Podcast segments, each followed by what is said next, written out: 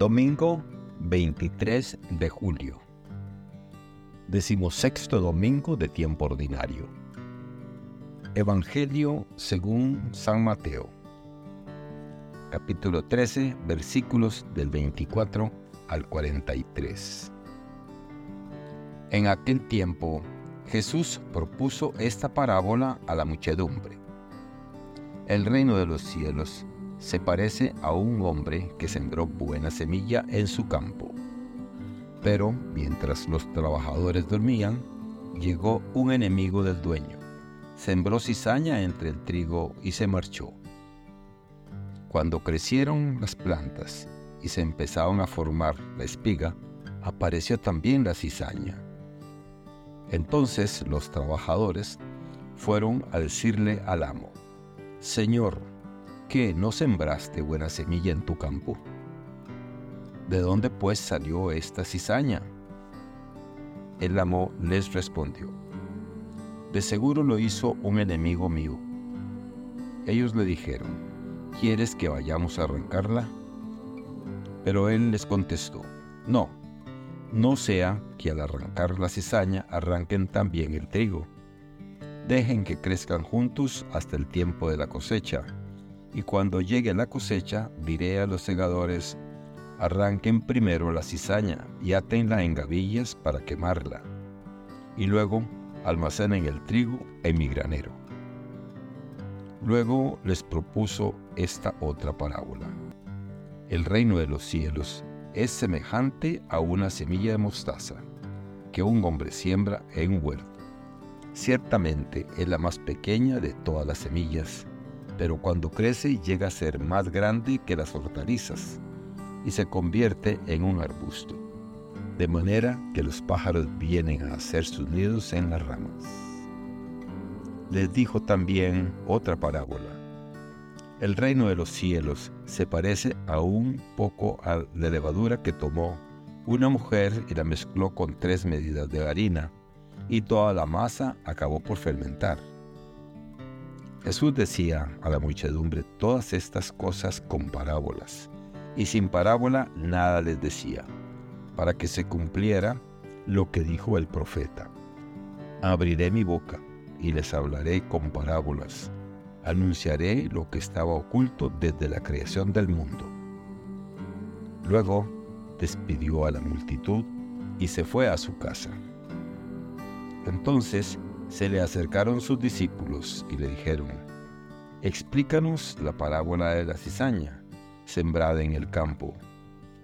Jesús les contestó, el sembrador es la buena semilla, es el Hijo del Hombre. El campo es el mundo. La buena semilla son los ciudadanos del reino. Las cizañas son los partidarios del maligno. El enemigo que la siembra es el diablo el tiempo de la cosecha es el fin del mundo, y los segadores son los ángeles. Así como recogen la cizaña y la queman en el fuego, así sucederá al final del mundo. El Hijo del Hombre enviará a sus ángeles para que arranquen de su reino a todos los que inducen a otros al pecado y a todos los malvados, y los arrojan en el horno encendido. Allí será el llanto y la desesperación. Entonces los justos brillarán como el sol en el reino de su Padre. El que tenga oídos que oiga. Palabra del Señor. Gloria a ti, Señor Jesús. Reflexión. Los pasajes bíblicos de hoy presentan tres ideas centrales, la omnipotencia y la misericordia de Dios, en sabiduría, la intercesión del Espíritu en Romanos y la parábola del trigo y la cizaña en Mateo. La lectura de la sabiduría nos muestra un Dios omnipotente, pero también misericordioso y justo. No hay nada más poderoso que Dios, pero a pesar de su omnipotencia, es tolerante con todos este pasaje nos enseña que el poder de Dios no se exhibe en actos de fuerza o destrucción, sino a través de la misericordia y la justicia. Así, Dios da ejemplo a los gobernantes humanos, quienes deben liderar con justicia y clemencia, y a cada uno de nosotros en nuestras relaciones personales.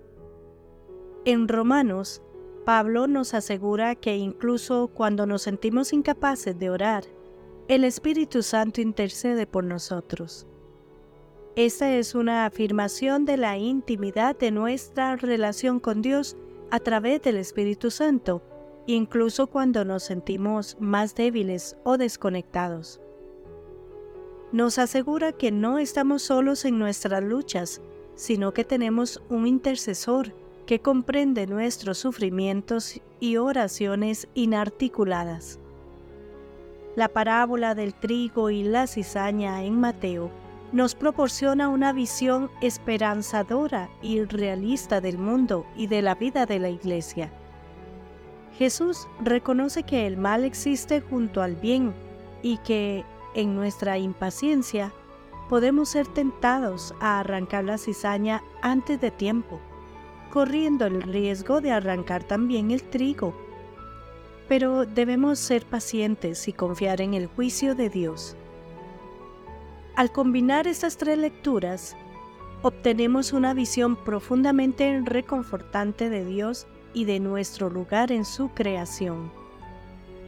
Tenemos un Dios que es misericordioso y justo, un Espíritu que intercede por nosotros y la esperanza y la paciencia necesarias para vivir en un mundo donde el bien y el mal coexisten. Estos pasajes nos retan a aceptar a Dios como un juez justo que permite la coexistencia del bien y del mal hasta la ciega final, a reconocer que, a pesar de nuestra debilidad, tenemos en el Espíritu un defensor constante y a encarnar en nuestras propias vidas el amor, la misericordia, la paciencia y la justicia de Dios.